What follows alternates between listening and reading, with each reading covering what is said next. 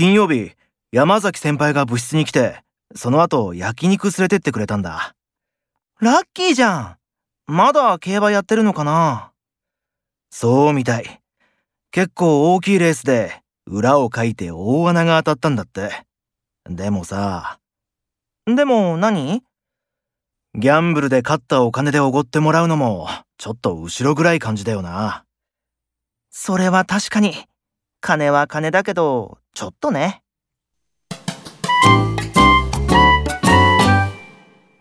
先輩、まさか6月にクリスマス製品が売れるなんて、あの会社すごいですね。常識の裏を書かれたね。残念だけど、あっちの勝ちだね。